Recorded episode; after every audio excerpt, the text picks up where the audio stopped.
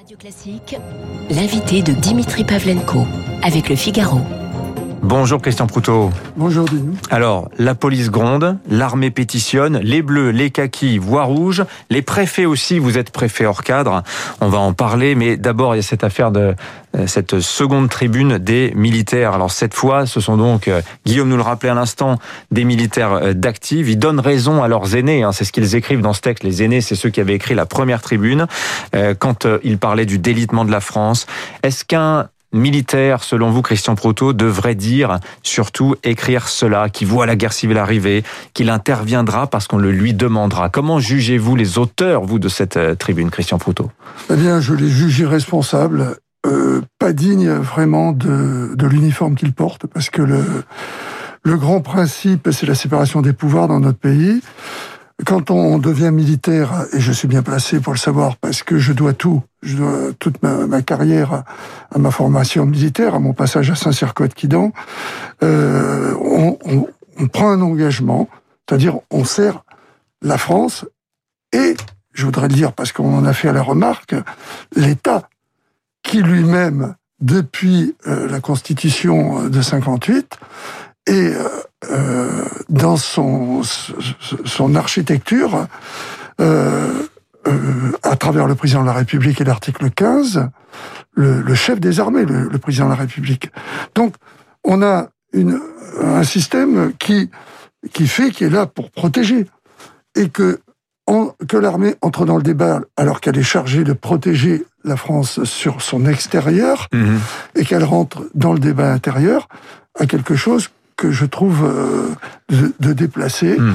voire dangereux, euh, si tant est qu'on lui apporte de l'importance. Je voudrais mesurer le propos, parce que quand euh, ces personnes qui se disent à travers des mots qui, sur le fond, sont peut-être pas discutables, il y a un problème, on est d'accord.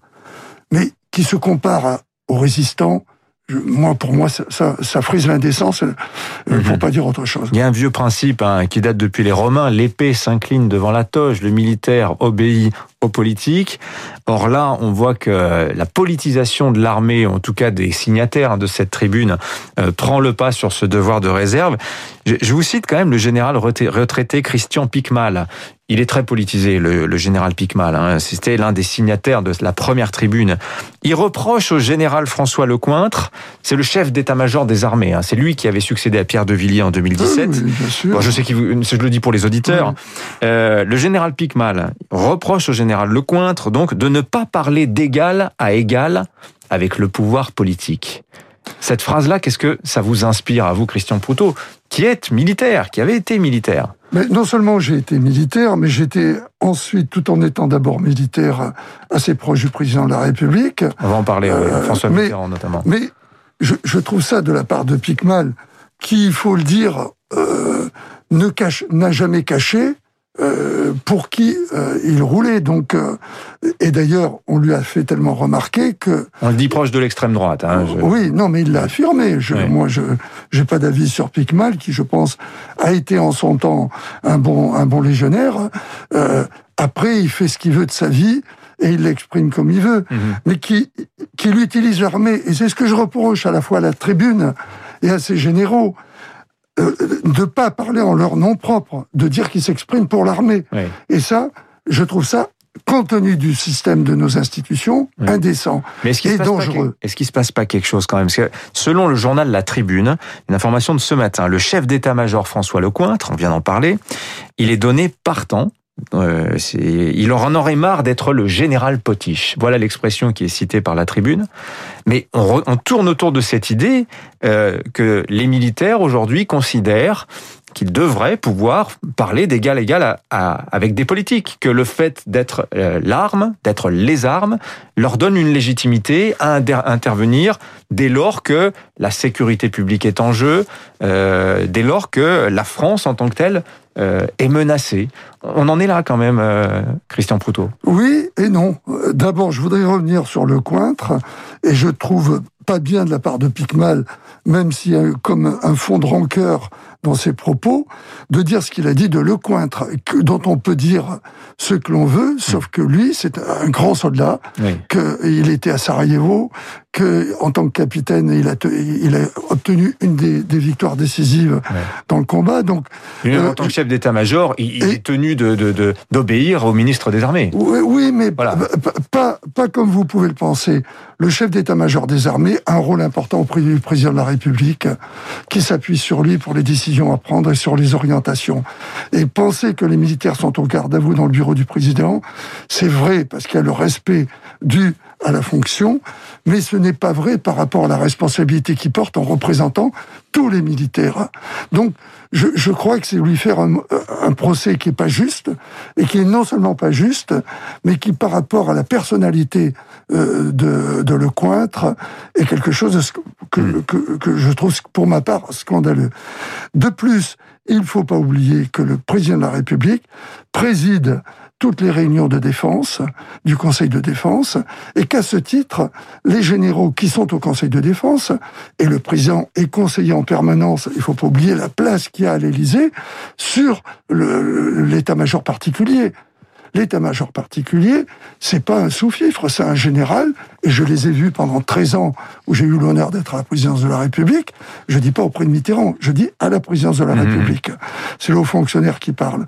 Eh bien, j'ai vu le poids que représentait le chef d'état-major euh, le chef d'état-major particulier auprès du président de la République, dont toutes les, les décisions stratégiques se font avec l'aide, la la perspicacité tactique euh, de, de, de, cet état-major particulier, ce qui prouve que l'armée a vraiment la place auprès du chef de l'État dans la défense de la nation. Oui, mais est-ce que, euh, pardonnez-moi, j'insiste, mais si, si, il faut. parce que je pense que c'est crucial. On voit que la majorité des Français, il y avait ce sondage Harris Interactive il y a quelques jours qui montrait que 58% euh, d'entre eux soutiennent les propos des militaires de la première tribune. Hein. On verra très vite hein, ce qu'ils pensent de la, la, la seconde tribune.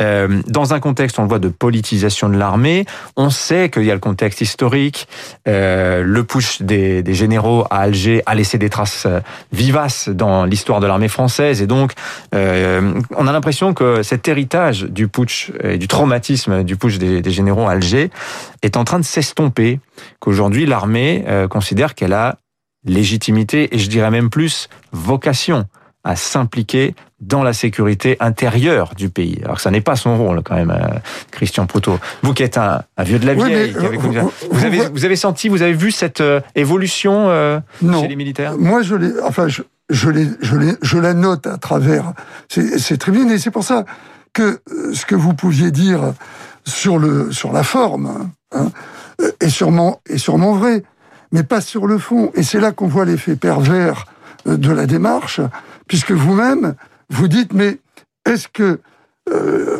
laissons, oublions euh, le, carteron et venons sur l'actualité par rapport à un monde qui a évolué. Mais c'est réfléchir, ou du moins laisser entrer dans la réflexion qu'effectivement, ce qui est le fondement même de l'indépendance de, de, de, de, euh, de l'État et, qui n'est pas sous pression, c'est le fait que l'armée ne, ne, puisse pas servir de, de, bras de levier à un moment ou à un autre. Mmh. Donc on ne peut pas transiger avec ça. Les gens ont le droit de voter, et c'est tout compte fait quand vous réfléchissez bien, c'est assez récent que les militaires puissent voter.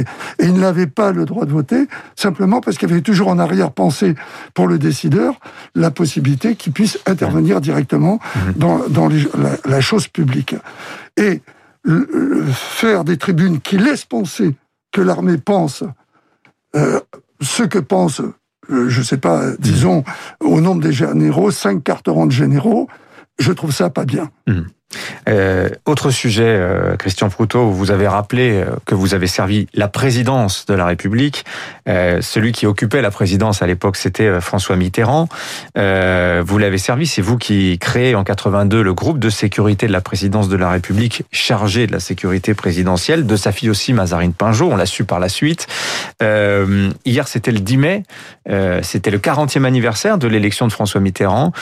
Quel souvenir conservez-vous de de l'ancien président de, de, de, la République, de, la fonction que vous avez occupée auprès de, lui, Christian Proutot.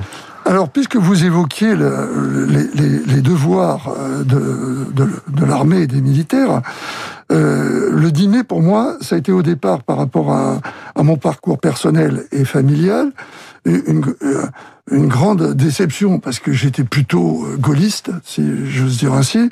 Mon père était résistant, euh, euh militaire, gendarme, et il avait été en 58 président de comité de salut public. Pour vous dire que à quel point il considérait que euh, l'avènement de la Ve République était important pour notre pays. Et du coup, pour moi, l'arrivée de la gauche, avec tout ce fantasme qui avait circulé autour, des chars soviétiques, etc., était, était plus, vous le, vous vous vous en doutez, même si j'étais pas très, euh, du tout giscardien, était plutôt j'étais un peu anéanti. Un an après, d'autant que très rapidement, la gauche considère que euh, le danger viendrait d'une unité comme le GIGN, considérée comme des, euh, des fachos, et qui pourrait... Et donc, il était décidé que nous soyons déjà, J'ai envie de vous dire déjà, Christian Proutot, hein, l'histoire actuelle est comme une sorte de répétition de ce que vous nous racontez d'il y a 40 ans. Sauf que euh, un an après, après avoir réussi à rencontrer Ernu, ministre de la Défense de l'époque, donc Charles Ernu, ministre de la Défense, non seulement on me fait venir à l'Élysée pour faire une étude de la vulnérabilité du chef de l'État, mais également euh, créer une unité. Et au bout du compte, après avoir accepté mes propositions, on m'a dit, vous venez à l'Élysée.